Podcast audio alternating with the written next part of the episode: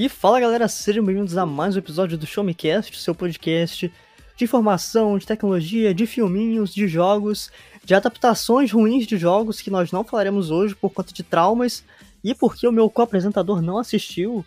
Eu sou o Felipe Vidal, que agora há pouco estava nesse clima natalino e de fim de ano, vendo uma receita de como fazer um peru recheado. E até que o chefe chega e manda assim no meio do vídeo, falando que ele tava com as mãos sujas e o peru lamuzado, enquanto eu comia. Então, tá bom, né? Só pra começar. Tutu, meu querido co-apresentador, como é que foi de Natal? Comia muito peru, uva passa, pudim? Como é que você tá? Cara, uva passa definitivamente não. Sai fora. Na minha comida não. Mas de É. resto, tamo aí. Peru, tender, chester, tudo que, que tiver mandando, a gente joga pra dentro e come, que esse é o espírito natalino, comer muito e, e presentes. Esse é o espírito natalino capitalista. Tá certo. E quem que quem tá aqui com a gente hoje, Tutu? Você apresenta uma e eu apresento outra? Vamos, vamos apresentar. Vamos começar com a nossa convidada especial, uma grande fã do Miranha, que gostou muito, né? Que é a Ultimate Carol. Olá, é, boa noite, bom dia, boa tarde. Independente da hora que você estiver escutando. É um, assim, só de início é um prazer estar aqui. Eu agradeço muito o convite. Falar de Homem-Aranha é um grande prazer na minha vida. Então, tamo aí. Tô ansiosa já aqui. E com a gente nós também temos a, a super crítica de cinema do Show Me Tech, Amanda Almeida. E aí, Amanda, como é que você está? Onde vive? O que come? E conte pra gente daqui a pouco por que você ficou puta com a Homem-Aranha. Apresente-se. Olá, pessoal. Olá, tudo bem com vocês? Ah, bom, estou, estou aqui. Ah, e é um prazer enorme, muito divertido. Adorei esse convite. É real e oficial, que eu passei várias raivas com Homem-Aranha, mas ah, vai ser divertido conversar com a Carol, que ficou super empolgada aqui, então eu, eu, eu, tô, eu tô prevendo altas, altas conversas de, de muita diversão, vai ser, vai ser bem legal. E antes da gente começar esse episódio, tem que fazer o nosso merchan. Esse é o último episódio do ano, né, Tutu? Exatamente. O episódio, né? Não vai, vai, vai ter fechar o nosso ano. O último episódio. Caramba, o último episódio. É, se você não conhece o nosso trabalho fora dos podcasts e pulou aqui de paraquedas, passa lá no Showmetech, www.showmetech.com.br, que além da tecnologia, estamos falando de filmes, de games e de ciência, além de várias outras coisinhas que acabam pipocando por lá. Passa lá no site, no Twitter, no Facebook, no Instagram, no TikTok e... eu acho que eu falei todas as redes sociais possíveis. Mas vamos lá. Eu ia começar falando de Homem-Aranha, porque a gente vai falar de Homem-Aranha, o Sem Volta Pra Casa e Matrix Resurrections. Eu ia começar com Homem-Aranha, mas como Homem-Aranha é o é o principal, vai, é o principal filme desse fim de ano, vou começar com o Matrix. Ah, assim, esse episódio, né, para os nossos queridos ouvintes, ele foi pensado, ele foi idealizado pelo grande co- co-apresentador Arthur Pieri. Ele chegou pra mim e falou, Felipe, vamos fazer episódio pra falar de Homem-Aranha. Aí eu, pô, beleza, Homem-Aranha, tá. Aí ele olhou assim, não, mas tem Matrix também, uma semana depois, vamos falar de Homem-Aranha e Matrix. Eu, porra, massa, vou assistir. Assisti o filme. Aí chega agora, uh, sete e meia, eu pergunto, Tutu, viu Matrix? Ele, não, não vi. Acho que é assim. Então, Cara, eu vou bem. falar uma coisa, em minha defesa. Em minha defesa. Primeiro lugar, eu assisti o Matrix 1 há muito tempo e assisti de novo recentemente. E o Matrix 2, eu não assisti. Porque eu comecei a assistir, eu comecei a achar chato. E aí eu falei assim, não, eu, eu me recuso a assistir esse filme, porque o primeiro é muito bom. E aí eu fiquei por isso mesmo. Eu sou uma pessoa que se contenta com um pouco. Às vezes as pessoas falam, ah, tem que jogar uma série inteira de jogos. Por exemplo, por exemplo, Zelda. Ah, tem que jogar todos os jogos. Cara, não precisa, velho. Não precisa. Joga uns três ou quatro lá, os melhores. Acabou, você já, você já pegou a essência da série, entendeu? Você precisa assistir o negócio tudo. Então eu, eu me contento com o primeiro Matrix, pílula azul, pílula vermelha. Escolha qual você quer. E é isso aí. Então, eu não assistiu o quarto filme, eu vou ser o, o, o, ponto neutro, a pessoa que não assistiu. Eu tô fazendo o, o, o, ouvinte que não assistiu. Eu vou fazer as perguntas que, que a pessoa que não assistiu vai fazer. Tudo bem. É, Carol, você assistiu Matrix? Assisti, esse sábado agora. Olha só. Cara. Amanda, Amanda, foi você que fez a, a crítica? Foi, foi eu que fiz a crítica. Eu Tem fui crítica, convidada pela Warner. Tá. Tá. Então. Então vamos lá. A Carol tinha começado a falar. Carol, e aí? Que que, que, que suas, suas impressões iniciais do Matrix Resurrections? Bom, ruim, uma bosta, mais ou menos, nostálgico, tecnogótico? Eu adorei, porque ele. Como é que eu posso dizer? Ele é um filme hollywoodiano que lhe dá um dedo do meio para filme hollywoodiano, para a indústria. É, ele não precisava existir e o filme fala isso, basicamente. É, não dessa forma. Ah, é, é, uma revisitação interessante, é uma revisitação metalinguística também, porque ele brinca muito com, com os filmes, como se eles fossem jogos dentro do universo dos filmes. Eu achei. Cara, é uma viagem, é sensacional. É... Esse jogo metalinguístico da Lana Wachowski já, já tinha aparecido antes em, outra, em outras interações da franquia, mas não em filme, em jogo. O, o Felipe tá com óculos. É, não, ele foi buscar o óculos.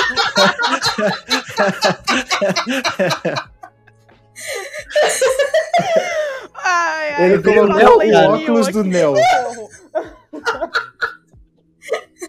Nessa vibe. É... Então tu tem que printar isso aí. Printa aí.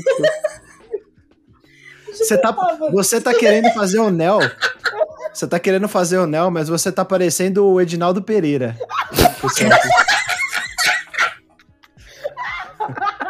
Só queria dizer isso. Mas, por favor, continuem. Continuem. Cara, na, na primeira live que eu fiz no Show Me Tech, eu fiz cosplay de Keanu Reeves. Então eu tenho autoridade para estar fazendo esse cosplay de Neo aqui.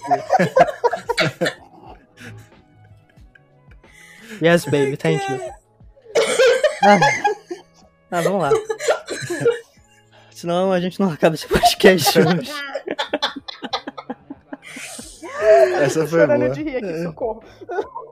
Mas mas, como, como a Carol disse, né, pra dar continuidade aqui, o Matrix Resurrections é um tapa em Hollywood, assim como o Marcos Gives dá um tapa na gostosa. Exatamente. Mas, por favor, Carol, continue. É isso, é, é, uma coisa que a galera se assustou um pouco, né, com essa metalinguagem do Resurrections, mas isso já tinha aparecido antes no Matrix, não em filme, mas em jogo, no The Matrix Path of Neo, que, cara, antes do, do boss final com o agente Smith, no filme acontece de uma forma diferente. É, é até meio anticlimático o final da, do embate. No jogo, aparecem a, a Lana e a Lily Wachowski naquelas cadeiras, no, naquele branco infinito, naquele cenário branco infinito, falando, cara, para os jogadores seria muito chato aquele negócio de Neo, Jesus Cristo. Então vamos fazer o seguinte, vamos colocar o agente Smith gigantesco para o jogador enfrentar, que é mais divertido. E as duas rindo, uma, uma falando com a outra, uma sacaneando com a outra. Aí você pensa, pô, isso vai acontecer só em jogo. Elas só vão é, usar esse artifício em jogo. Mas, cara, utilizaram isso em filme. Ficou maravilhoso. Foi uma crítica à Matrix, ao próprio Matrix, que criou toda uma onda de filmes hollywoodianos que queriam sempre estar a par do primeiro Matrix, queriam sempre inovar em cima do primeiro Matrix. Critica os filmes que se apropriam de nostalgia. Cara, é, é, ainda que seja um filme que utilize de nostalgia, mas ele não se refestela nisso. Não é só, não é, não é só sobre isso. Ele atualiza muito os conceitos da franquia. E, cara, é, eu ainda preciso assistir mais algumas duas ou três vezes para entender tudo porque numa tacada só você fica. Vamos com calma. Mas eu achei maravilhoso. Maravilhoso. Eu gostei dele. É, sei lá, se o Sem Volta para Casa fosse o, contrário dele, não teria gostado. Mas o Matrix fazendo isso, fazendo de uma forma inteligente, ficou muito divertido. Uh, cara, eu comecei a ver Matrix. O filme, para começar, o filme tinha tinha duas horas e duas horas e meia. Eu fiquei assim, porra, o filme tem duas horas e meia, né? Mas vamos lá. Ah, mas eu achei assim, eu, eu gostei do filme. Eu entendi porque tem muita gente criticando e porque. É porque é um paralelo, né? Meio que uma dualidade nesse, nesse novo Matrix. A galera que gostou muito e a galera que odiou. E eu entendi quem odiou e quem gostou muito. Eu fiquei no meio termo. Porque eu acho que é um filme que ele gasta muito tempo tentando se auto. Não se auto-explicar, mas muito tempo fazendo uma sátira de si mesmo. Ah, né, do Matrix. Eu acho que ele gasta muito tempo nisso, fica arrastado na primeira hora. E assim, eu fui ver de noite, eu, pô, já tava cansado. Então. Eu achei um bom filme, um filme que não deveria ter uma duração tão grande como a que tem. Acho que algumas cenas de ação poderiam ser melhor. Né? Eu vi gente falando que ele não inova em nada, que ele não inova no CGI, pá. Eu discordo, porque ele não foi vendido para ser inovador. Esse novo Matrix ele não foi vendido dessa forma. Né? Ah, o primeiro Matrix, o Reloaded o esqueci o outro, é Reloaded e. o Revolution. Revolutions. É, eu, não, eu, não, eu não tava no, no marketing da época, né? Eu era. Eu devia ter um ano, eu acho. E eu não sei se ele tava sendo vendido. É, eu sou novo, gente. Eu só tenho aparência de velho. É, não, agora, não, eu, eu, tô, eu, eu nem sou tão velha assim, me senti velha agora. Socorro. Não, peraí. Só o, o Arthur tem 20, tem... ele. O Matrix é de é, 99, não é? Isso. É, é. Aí, né? É, então. O primeiro é de 99. 99 é o ano dos melhores filmes da história, né? Total. Nossa, é verdade. Você é louco. Só filmaço. E... Mas, enfim, assim, é porque, cara, eu vejo Matrix e eu não entendo porcaria nenhuma. Eu só tô querendo ver tirinho, slow motion, eu não entendo, cara. Opa, os caras ficam falando lá de um monte de coisa, fica assim, não não quero entender, sabe? Eu não quero entender. E eu também não quero criar as teorias da conspiração sobre o que, que é Matrix, porque cada pessoa vai ter uma interpretação diferente do que, que é Matrix, né? né? Enfim, o filme ele faz uma sátira disso, de todo mundo tentando explicar o que, que é Matrix. Tá? Eu uhum. acho que não tem uma explicação, mas enfim. É, eu acho que, eu nunca... acho que definitivamente é um filme. Eu acho que nunca foi o plano pode da, falar, pode falar. da, das Wachowski ter uma explicação sobre o que é Matrix. E esse quarto filme deixa isso muito bem claro. Não, não existe uma explicação. Olha, isso aqui é a Matrix. Tanto que, como a Carol falou, o filme é, ele solta várias sátiras sobre a própria existência, exatamente porque tipo, não é algo explicativo. Eu acho que Matrix, a saga inteira, não é um filme que você entende de primeira. E não é um filme que, uhum. que ele é absolutista, né? Que existem os filmes que são abstratos, que é aqueles que o, o espectador tira suas próprias conclusões e os filmes abs absolutistas, que o, tire, o diretor te dá a explicação total do que é o que é que ele quer passar. Matrix definitivamente não é um uhum. absolutista. Matrix é completamente abstrato, é, cada espectador tem que tirar suas próprias conclusões.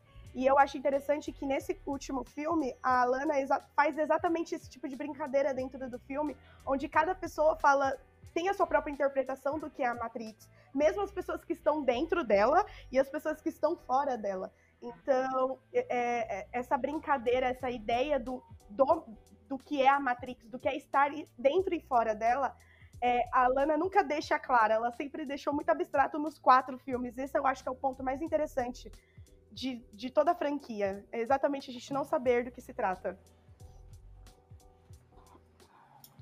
Eu concordo. Uh, Tutu, você tem alguma coisa a dizer sobre sua parte neutra Cara, é, eu queria fazer uma pergunta para vocês que, né, Matrix 4, esse Matrix Resurrections, ele chegou muito tempo depois e as pessoas não tinham nenhuma esperança, é, é, só tinha boatos tal. Era, não era nem boato, né? Era mais uma vontade de Matrix voltar de alguma forma. E eu me lembro com bastante clareza do momento em que esse filme foi anunciado, que falaram realmente Matrix vai voltar, vai ter um novo filme. Vocês acham que esse filme ele é importante ele existir do jeito que ele é, porque assim, uma coisa é vocês falarem, ah, eu gostei e tal, porque ele existe. Então você foi lá e você assistiu. Mas é, ele deveria existir em, primeiro lugar, ou tipo, se ele não existisse, ele não ia fazer diferença nenhuma para o que é o universo Matrix. Definitivamente não precisava existir. Ele é ótimo, é uma delícia de assistir. Eu vibrei horrorosamente na sala de cinema. Eu era a única que estava surtando na sala de cinema. Nossa, não, assim, tava todo mundo quieto, assim, eu, tipo, e eu assim, meu Deus do céu, isso aqui é incrível, socorro! Mas definitivamente não precisava existir. Assim, é um filme que. Eu acho que o próprio filme fala isso.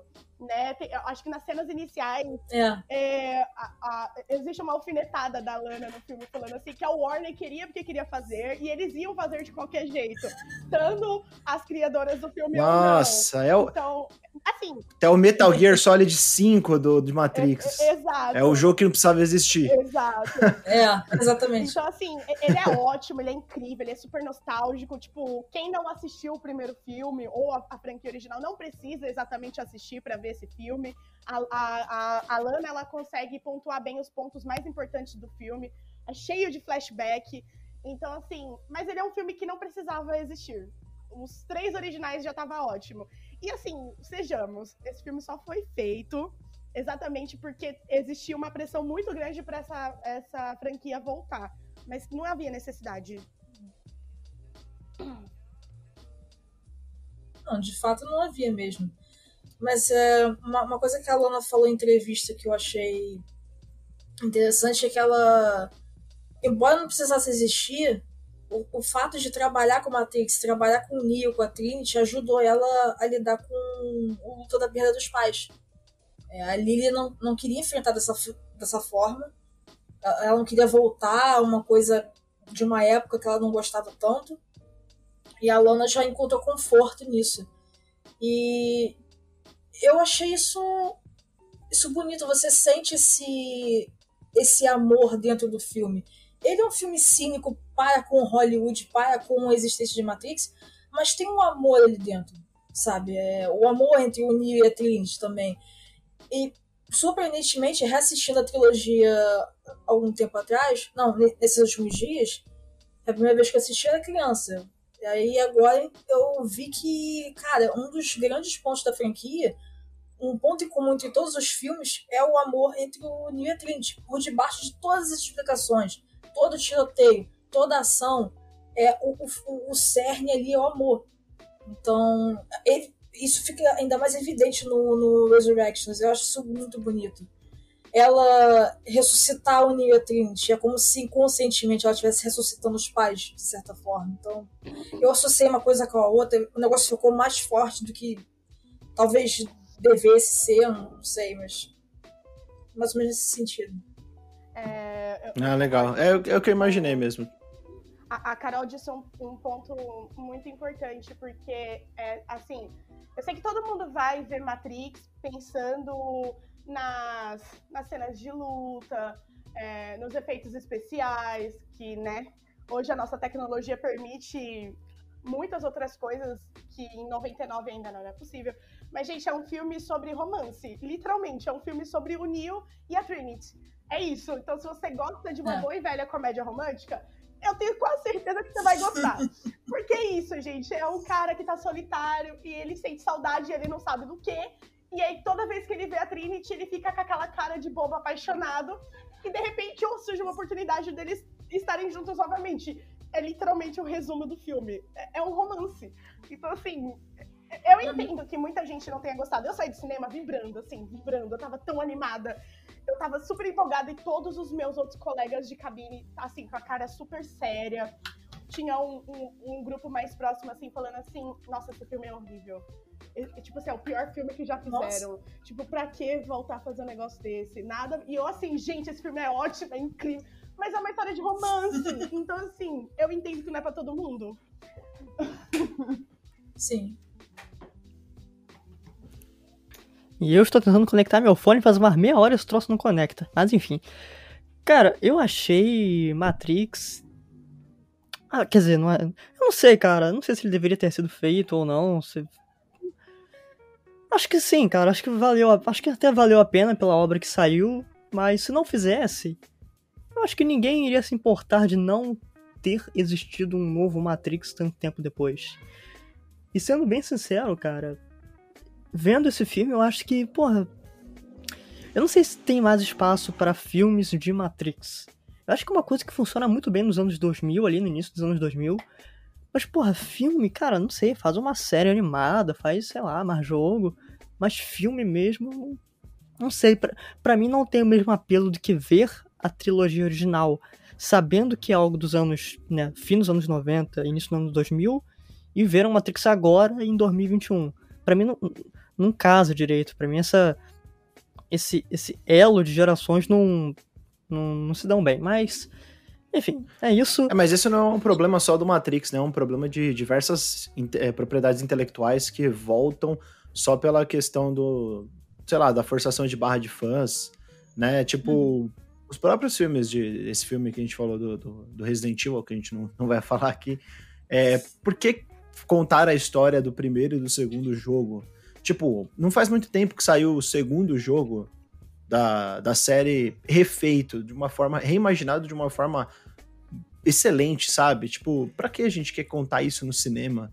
Não tem necessidade, sabe? Tipo, é, é, eu vejo que muito disso é a exploração da, da, da, franquia mesmo, no sentido de dar lucro, porque é, às vezes você quer procurar um motivo de, ah, uma questão autoral, o diretor quer colocar uma, a mão nisso e transformar em algo, em algo bacana, né? Quer deixar assinatura, mas parece que não parece que não é por aí, né? Então não é um problema só do Matrix, é um problema em, em geral, né? De resgatar esse tipo de. tentar resgatar os sentimentos de muitos e muitos anos atrás e muitas vezes falhar miseravelmente, né? Mas felizmente no, no, Matrix parece que não foi o caso.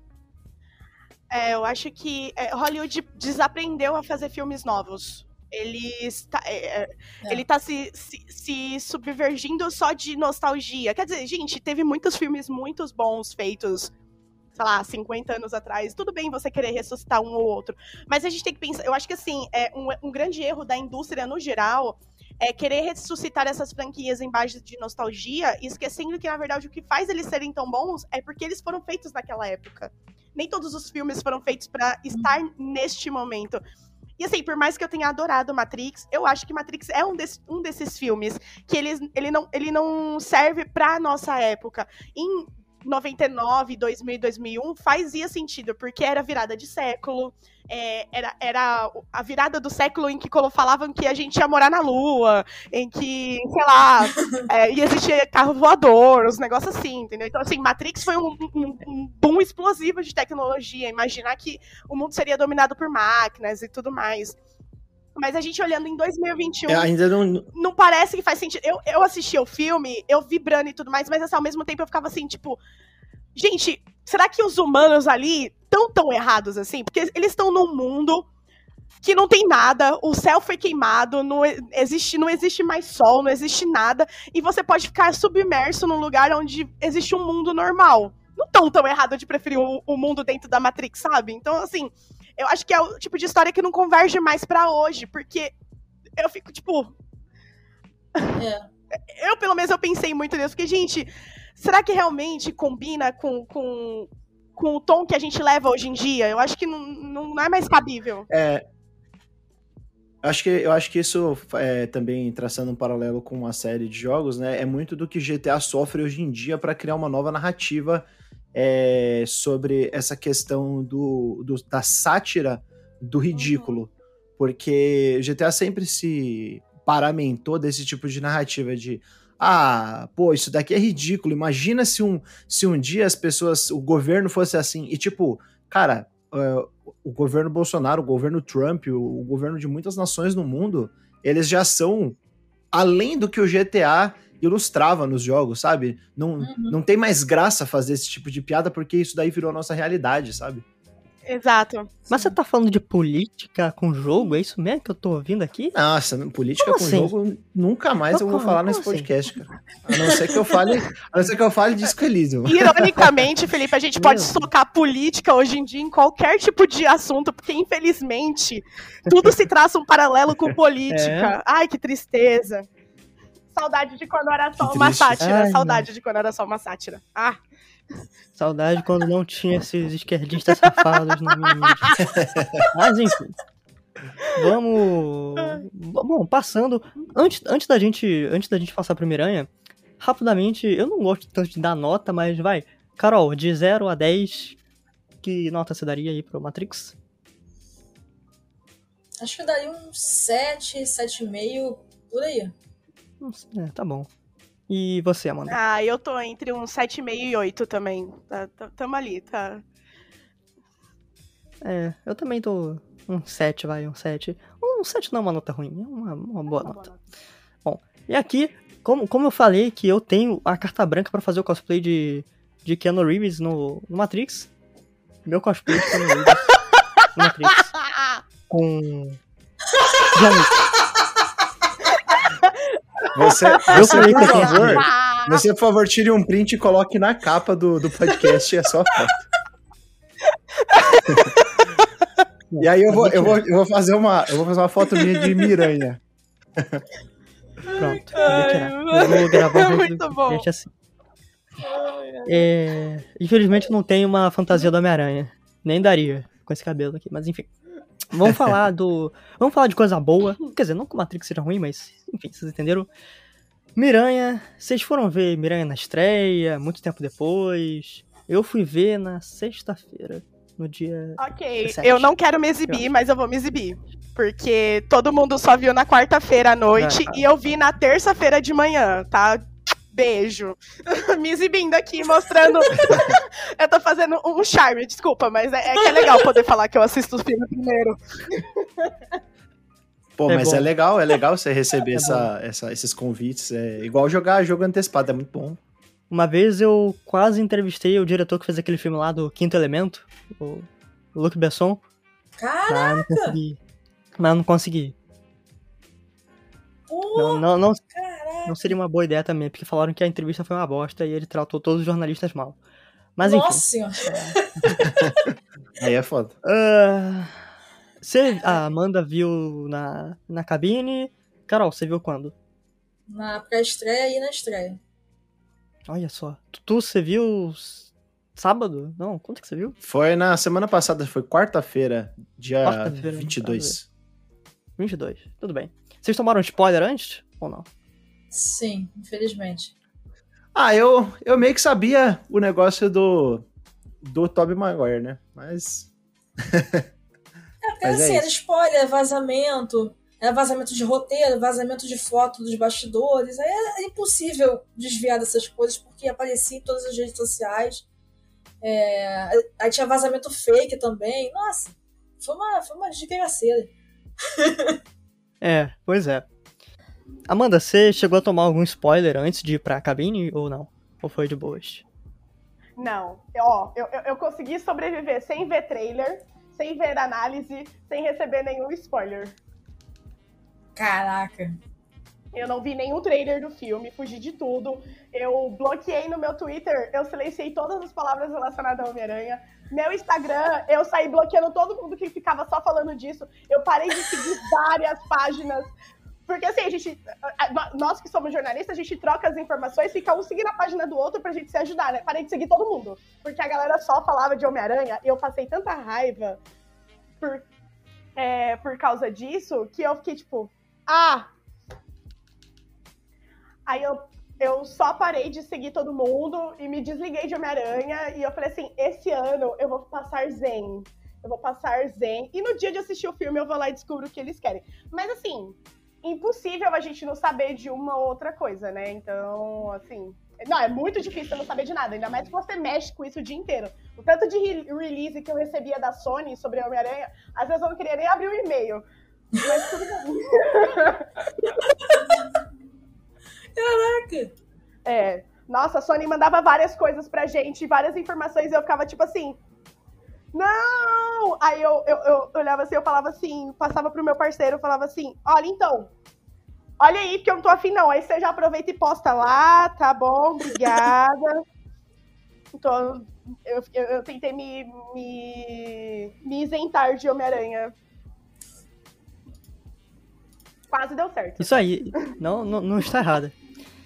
Eu, por outro lado, fui atrás de todos os spoilers possíveis, brincadeira, né? Mas eu fui atrás do roteiro vazado, vi as teorias da conspiração. Porque assim.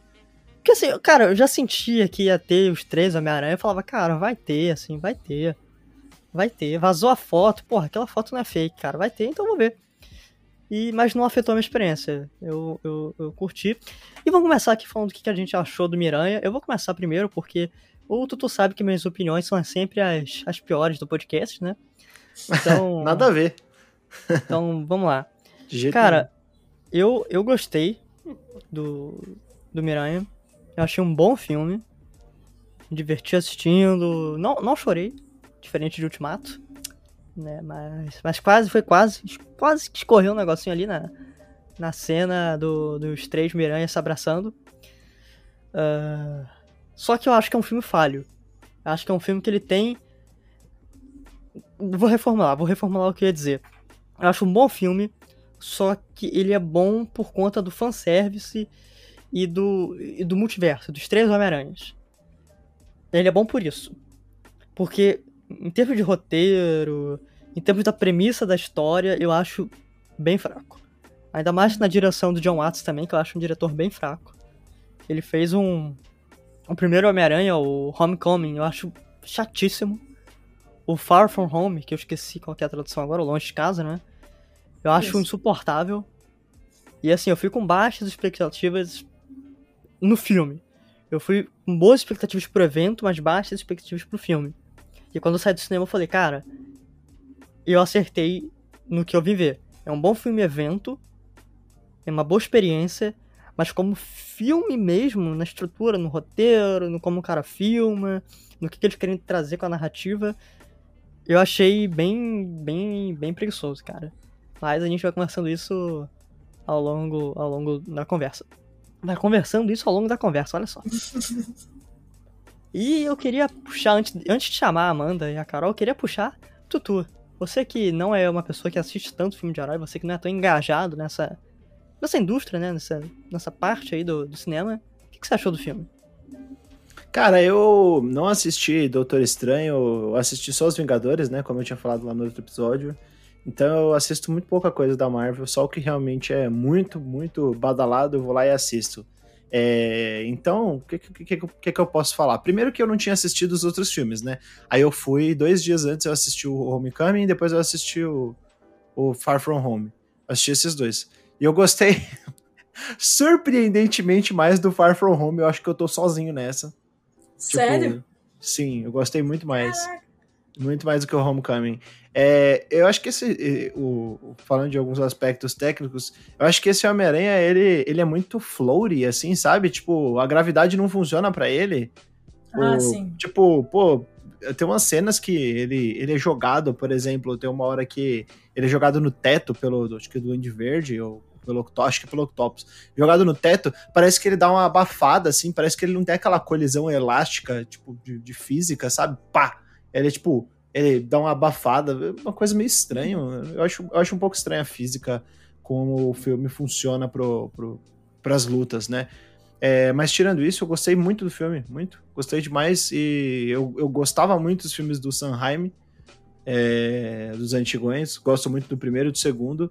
Então, só de trazer toda essa galera de volta, assim, foi, foi, foi maravilhoso. Perdi algumas referências, como eu, como eu tava comentando, eu não sabia do, do, do Demolidor, por exemplo, eu não sabia direito o papel do Doutor Estranho ali, tipo, as coisas que ele fazia, mesmo tendo assistido Os Vingadores, né? É, então foi um filme mais pra, pra, pra eu curtir da parte antiga de, de Homem-Aranha. E os filmes do Andrew Garfield eu também não tinha assistido, então eu nem sabia quem era o ator, pra falar a verdade. Caraca! Eu não assisti. Não perdeu nada, não perdeu nada. sabe? Mas é, é isso aí, eu gostei muito do filme. Mas como o filme é uma parada que, tipo, eu nunca me. Nunca estudei, nunca me propus a, a entender mais. Qualquer bobeira me, me, me cativa. Então, minha opinião é essa. Foi, foi divertido. É divertido. É um, pra, Arthur Pierre define Homem-Aranha de volta. Sem, sem volta pra casa como um filme. E essa é a sua definição. Ah, Um filme muito divertido. um filme muito divertido. Carol, o que, que você achou? Impressões iniciais. Eu sou suspeita aqui porque eu sou fã de Homem-Aranha desde criança, então. Mas que nem o Arthur, eu sou muito. Eu, eu gosto muito do Homem-Aranha de Sam Raimi. Ele, ele é uma, é, são meus filmes favoritos. É uma das minhas versões favoritas do personagem, então, assim. Eu vou confessar que eu não sou muito fã do Homem-Aranha Tom Holland. Eu não era muito fã, eu já tava tipo assim, eu vou assistir o filme novo, mas entreguei Homem-Aranha novo pra Deus, porque eu já perdi as esperanças nele e tudo mais. Então, o que me impulsionou mais a querer assistir o Sem Volta para Casa era justamente o fato de que os vilões iriam voltar, o, o Toby poderia voltar. É, até o Andrew mesmo, tadinho. Eu não gosto muito dos filmes dele, mas eu, eu gosto que ele gosta do Homem-Aranha. É, ele sempre deixa isso muito visível. É, então era mais esse fator nostalgia que estava me chamando, eu não vou negar isso. Eu já. Basicamente. É, basicamente isso, porque eu gosto do Homecoming. O Far From Home eu já acho complicado. É... Eu acho ele um filme despretensioso até demais. Se, pô, situado logo depois do Vingadores Ultimato. É, eu acho que a consequência na vida do Peter Parker deveria ser maior, principalmente em relação a Tia May. O modo como ela lida com o fato dele ser o, o sobrinho dela, ser o Homem-Aranha, né? Pô, o cara tá se arriscando ali, tomando tiro, e ela tá, ah, vai lá, vai, sobrinha. Super te apoio. Uh! Não é pra ser assim. A, a boa parte da graça da Tia May é que ela, nos quadrinhos, pelo menos quando ela descobre, ela tem uma grande conversa com o Peter e é um momento em que ela fica, cara, ela, ela fica assim, olha, eu te apoio, mas eu tô com muito medo de você continuar com essa vida. Tanto que tem uma, uma edição que é da fase dos Straczynski, que é uma edição sem fala nenhuma. Ela tá na, na biblioteca do computador, aí tá passando na TV alguma coisa do, do Homem-Aranha. Aí é logo depois dela descobrir que o Peter é Homem-Aranha, ela fica nervosa, ela não quer olhar pra TV. Sabe, eu queria ver esse tipo de, de conflito no filme. Porque uma coisa que me incomodava muito da Tia May é que no, nessa, nessa franquia do Tom Holland, ela é muito um objeto de piada, mais do que uma personagem. Eu senti que ela foi muito mais uma personagem aqui, só que eu acho que foi um pouco tarde demais. Porque você não desenvolve o personagem, e aí no terceiro filme você, você decide desenvolver com base em reclamação dos fãs, aí mata, sabe? Óbvio que eu senti com a cena, mas eu, eu acho que eu teria sentido mais se tivesse um desenvolvimento desde o Homecoming mais ou menos assim. Caraca, me estendi por causa da Tia May. É... me empolguei. Desculpa. É... Mas é, é, basicamente isso. Eu, eu tinha entregue a Deus essa versão do personagem. Eu super respeito quem gosta dela. Tem uma geração crescendo com, com essa versão. Então, super super válido respeitar, assim como eu respeito quem gosta, quem cresceu com a versão do, do Andrew Garfield. É, mas, cara, é... o modo como eles retrabalharam o personagem aqui, eu gostei muito. É como se fosse uma reabilitação do personagem, dessa versão do, do Tom Holland, que eles viram que a galera não tava curtindo tanto. Eles só eram filmes que só abraçavam mais a galera mais nova e recorreram à nostalgia para resgatar a galera do Tom Maguire e a galera do Andrew Garfield, basicamente. É, para mim, é como se fosse o, o a sessão Skywalker que funcionou. Né? Porque a sessão Skywalker é, é lotado de fanservice e você fica, nossa, não precisava. Nesse eu já senti que um pouco dela precisava, assim, pro, pro desenvolvimento desse Peter. Que é um, já é, é um desenvolvimento meio problemático no time solo. Não tanto em Guerra Civil, no Vingadores Ultimato ou no Guerra Infinita. Acho que é isso. Eu tô me estendendo demais. tudo bem, tudo bem. Amanda, e você? O que, que você achou do, do Miranha? Eita, gente. Eita. Olha, a gente comentou aqui antes de começar a gravar, né? eu falei que eu passei muita raiva com esse filme, eu vou deixar isso pra comentar isso um pouco depois. É, mas assim, eu acho que, no geral, é um filme bom. Reparem, por favor, que eu disse bom e não ótimo. É um filme bom. Uhum. Porque ele tem muito. Eu acho que assim, é, como a Carol falou, é, desenvolve bastante é, esse, esse Peter do Tom Holland, que até então era muito infantil, é muito idealizado, muito perfeito. Eu acho que ele. É, tudo bem que eu sei que né, o, o, como carinhosamente eu chamo Kevin Feige de Zé do Boné, é... eu acho que assim, ele, ele, ele queria tanto que o, esse Homem-Aranha do MCU fosse o melhor, entre muitas aspas, que ele colocou esse Peter como um, um, menino muito perfeitinho do Brooklyn, quando a gente sabe que o verdadeiro Homem-Aranha, ele é cheio de problemas. Ele é um adolescente com problemas de adolescente, de gente verdadeira, gente real.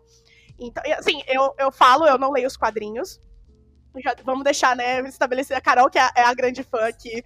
Eu, eu só gosto dos filmes, eu acompanho o MCU nos filmes. Mas, assim, eu sei, todo mundo sabe, acho que quem acompanha tá, por dentro dos assuntos sabe. O Homem-Aranha é, não é só o amigo da vizinhança, ele é o cara que tá cheio de problemas reais que, que, que faz com que a gente se identifique com ele. E o, o Homem-Aranha do, do Tom Holland, ele não era assim, ele era ele era muito idealizado. Então, falta. Assim, eu sei que pra galera mais nova, é, eu acho que esse personagem do Tom ele foi feito pra meninada de hoje, né? Pra, as eu digo assim, criança, né? Mas os mais jovens de hoje. E não pra quem cresceu com o Tobey Maguire, ou até mesmo com o Andrew Garfield, que eu acho que são Homens-Aranhas que se aproximam mais dos quadrinhos. Então, ver esse Tom, esse Homem-Aranha do Tom nesse filme é, mostrando esse desenvolvimento que, ao final do filme, se aproxima mais do caminho que é tomado nos quadrinhos, foi uma coisa legal. Foi uma coisa bonita de assistir, ver essa evolução onde ele sai da sombra dos Vingadores, sai da sombra do Tony Stark, sai da sombra dessa dessa, dessa rede de apoio que ele tinha para se tornar o personagem solo, que, que não sabe lutar em equipe, que se vira sozinho e, e, e tudo, que é pobre, que faz o próprio uniforme, né? Vamos, vamos, então, assim, é legal ver que esse terceiro filme chegou, levou ele para esse caminho, mas contudo, entretanto, todavia, esse roteiro ele tá cheio de problemas. Então, assim, eu, é por isso que eu falo que ele é um, é um filme bom. Ele é um filme-evento, como o Felipe e o Tutu falaram. É um filme-evento, gente, porque ele não tem um roteiro tão excelente assim. Ele é recheado de fanservice, inclusive vários eu achei, assim, que não precisava. Então, é isso. Eu classifico ele como um filme bom, mas poderia ter sido melhor. Exato. Eu, eu venho fazer um comentário aqui que tem gente querendo, ah, não, vamos botar o Homem-Aranha no Oscar como melhor filme. Pelo amor de Deus, não. cara, você botou o Homem-Aranha no Oscar. Não, não necessidade pra tanto, não. Não. Ai, cara. Talvez as categorias. Talvez as categorias técnicas, tipo efeitos Sim. visuais, é, mixagem de som, até vai. Agora não me coloca na categoria de melhor filme, pelo amor de Deus. Não dá. Não, mas até é. efeito visual, acho que ele é um dos mais fracos. Mais fraco até do que o Homecoming. Eu notei não, muito mais falha nesse do que nos anteriores. Porque ah, esse eu, feito realmente muitas que, pressas.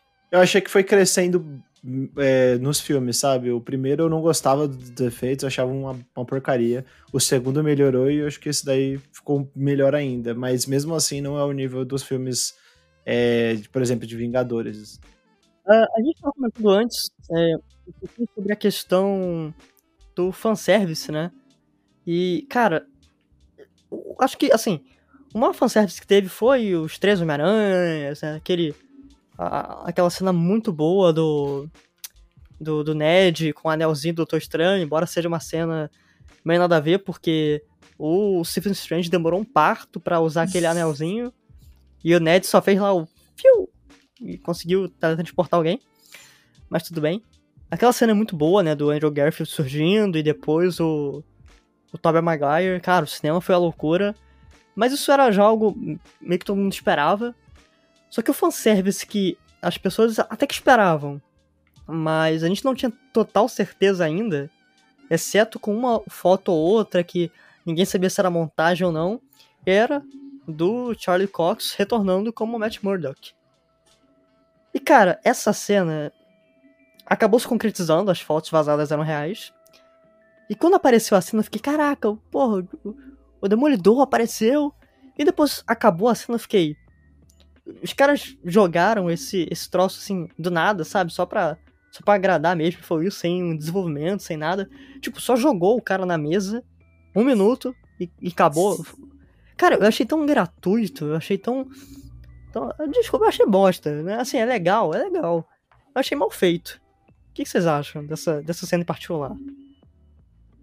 Foi mais pra colocar, pra confirmar que o Charlie Cox retornou como o Demolidor mesmo.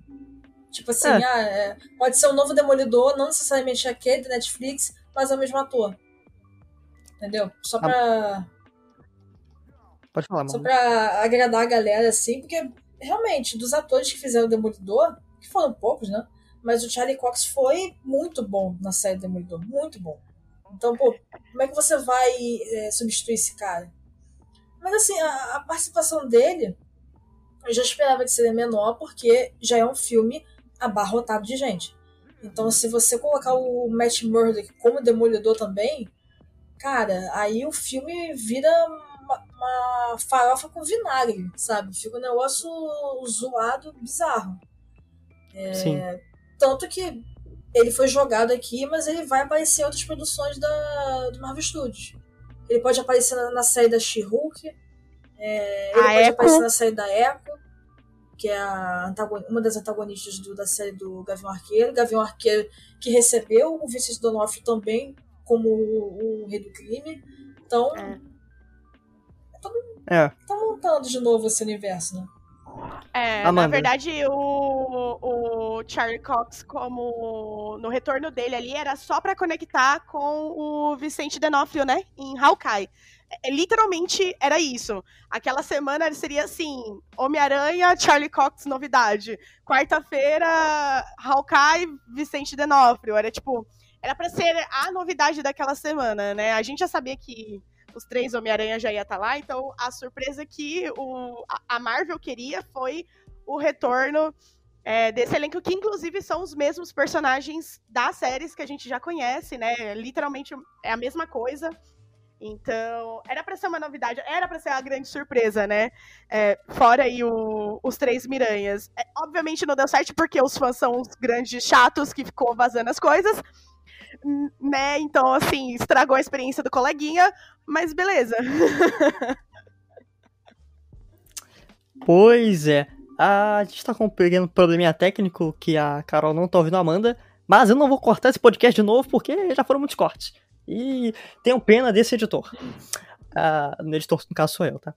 Se quiserem, se vocês, se vocês quiserem editar o podcast de graça, vocês podem editar. Não tem problema nenhum. Mas, Carol, rapidamente a Amanda falou, eu esqueci o que ela falou. Ela falou que os fãs são chatos. Não. É. Não lembro, eu já esqueci. Eu falei, Basicamente é isso. Basicamente é. Os fãs, os fãs são chatos porque eles deram spoiler. É, que eles deram spoiler. Não, é, Não, os é leakers. Os leakers. Não, vamos, vamos, vamos refazer. Os leakers são babacas porque eles vazaram o negócio. Sim. Mas tem Ah, os então- fãs babacas que pegam os fãs. esses leaks e ficam compartilhando, ficam espalhando. Eu, eu, assim. Eu falei em off aqui com a Carol já que eu não gostei do. Do Rei do Crime lá no. ah, na série do Gavião lá. No, esqueci o nome do personagem. Não curti tanto. Achei que no Homem-Aranha podia ser só uma menção. Tipo, ah. Você precisa falar com o seu advogado. Ah, qual é o nome dele? Ah, é Matt Murdock. Não sei. Uma coisa assim.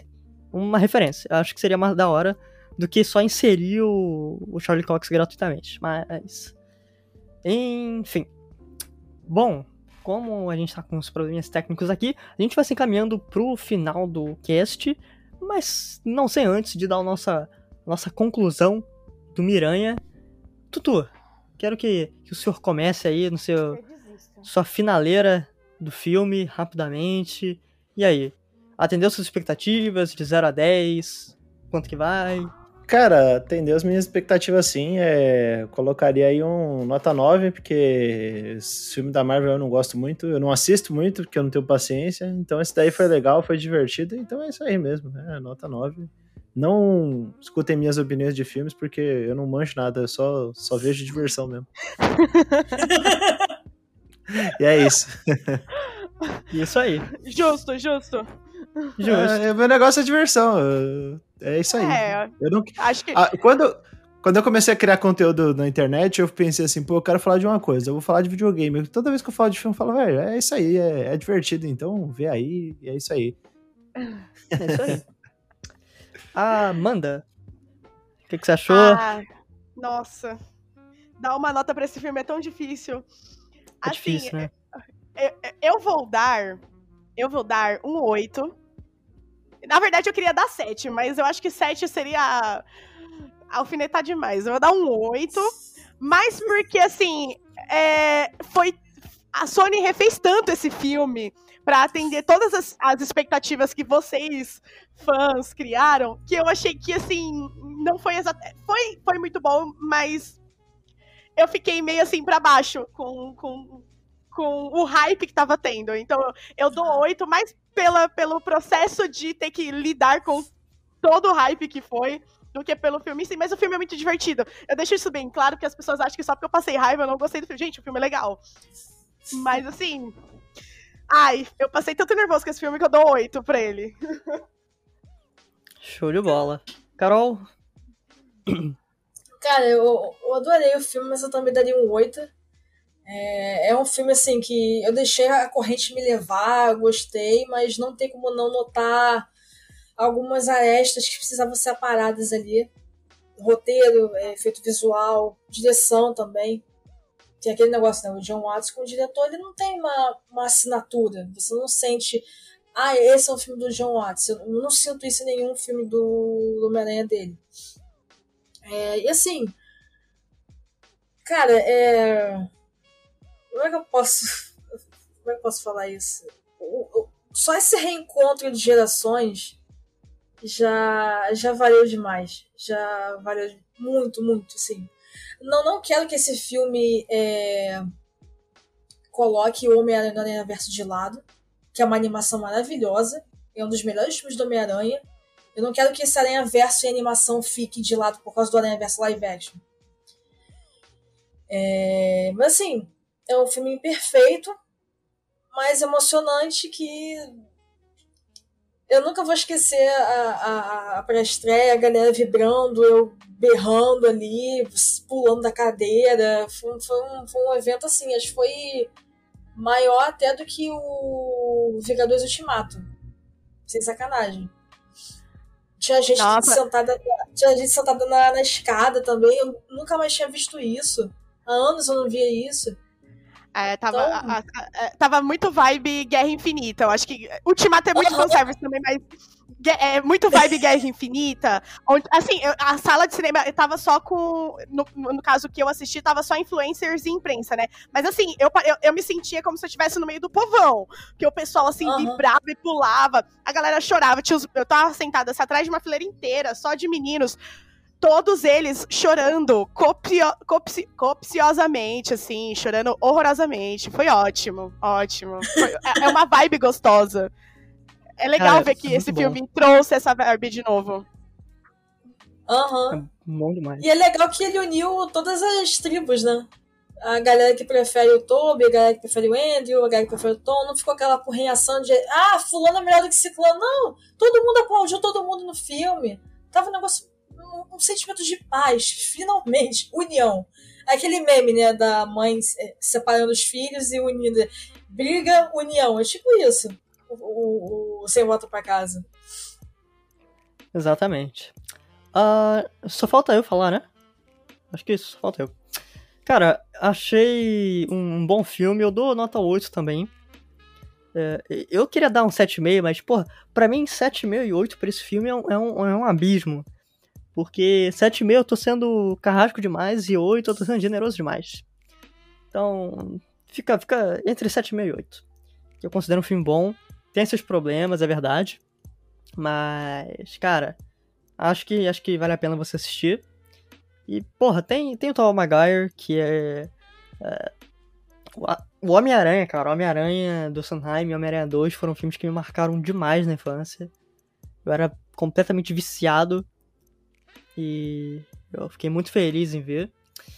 E. Porra, foi, foi, foi, muito bom, embora tenha seus problemas. E eu preciso falar que a gente não falou dos vilões. Ver o, o Alfred Molina como Dr. Octopus de novo foi, porra, maneiro demais. E principalmente o William Dafoe. O cara. Maravilhoso. O cara é, é- é- é incrível demais, meu, meu Deus do céu. Ele é. Ele é excelente. Vejam agora, Miranha. Com isso, vejam Miranha. Vejam Miranha, vejam Miranha. E vejam Matrix se vocês tiverem tempo e. E gostarem do Keanu Reeves. Talvez valha a pena. Ou não. Vai depender do seu gosto. E galera, a gente vai chegando ao fim de mais um episódio do Filmcast, o último episódio do ano. Antes da gente de eu passar a bola, né, pra, pra finalizar aí com o pessoal. Queria agradecer a todos vocês que acompanharam o podcast nesse ano de 2021. Foi um ano muito complicado, muito ferrado pra muita gente. É, assim como a vida do Peter Parker, que tadinho, né? Ele só se ferra. Mas é gente como a gente.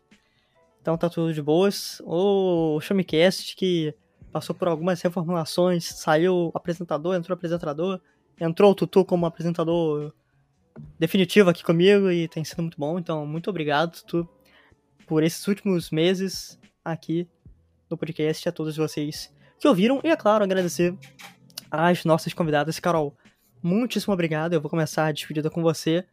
É, onde as pessoas podem te encontrar, como que elas podem bater um papo contigo na interwebs. E se você faz alguma coisa também, se quiser deixar um merchan aí. Primeiramente, eu queria agradecer muito o, o convite de novo. É, como eu falei, é, é sempre um prazer falar sobre Homem-Aranha. É, e assim, bom, é, redes sociais, vamos lá. É, Instagram, é Ultimate Underline Carol. É, Twitter também, Ultimate Underline Carol. E eu tenho uma página no Medium, que, de novo, Ultimate Carol. É, que eu faço alguns textos, todos os textos que eu faço tem spoilers. Inclusive, eu fiz, um, eu fiz uma trilogia de textos sobre a minha história com os filmes do Homem-Aranha. O primeiro texto é sobre a trilogia de Sam Raimi. O segundo texto é sobre a ideologia do Mark Webb. E o terceiro e último texto é sobre Homem-Aranha MCU, Homem-Aranha Verso, Venom. Então, foi, foram textos que eu me diverti muito fazendo, porque eu relembrei muita coisa da minha vida. E o impacto que o Homem-Aranha é, nos cinemas também teve na minha vida, né? Porque não foi, não foi só nos cinemas, mas principalmente no cinema teve um impacto muito grande.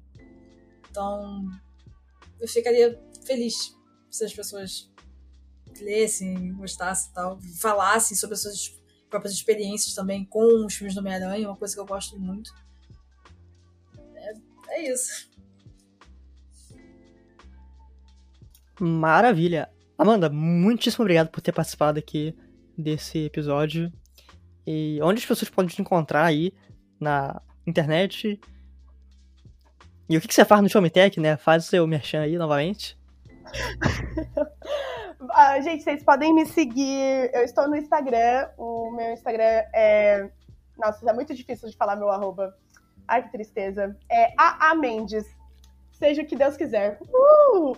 E eu sou crítica de cinema no Showmetech, então se vocês quiserem ver outras resenhas minhas de filmes, séries, é só vocês acessarem lá, Showmetech, vai na aba de cultura que tem vários textinhos meus, resenhas bem divertidas, bem interessantes, de várias séries que vocês gostam, cinema também, então corre lá.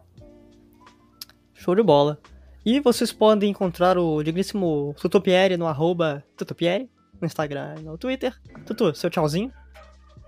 É, muito obrigado a todos que ouviram a gente esse ano. Espero que o ano que vem a gente crie conteúdo com ainda mais qualidade e é, com ainda mais vontade de criar conteúdo para que vocês continuem escutando. E é, foi um ano, um ano bem difícil para todo mundo, mas com um pouquinho de, de cultura pop, um pouquinho de games, um pouquinho de tecnologia, de ciência, acho que as coisas ficam um pouco mais leves. Então, espero que a gente tenha feito o ano de vocês um pouco mais leve. E obrigado, Vidal, pela paciência e pela parceria aí durante esses últimos meses no comando do Showmecast. Isso aí, gente. Então, eu vou me despedindo aqui de vocês. Se vocês quiserem me achar, eu sou Vidal, underline, Felipe com P mudo no Instagram e no Twitter. Se vocês quiserem me seguir lá pra falar de joguinhos, filmes e conteúdos duvidosos que eu posto, além de receitas de pudim, vocês podem me seguir lá no Twitter. Galera, muito obrigado, um grande abraço, bom fim de ano pra vocês e até a próxima. Valeu! Tchau, tchau.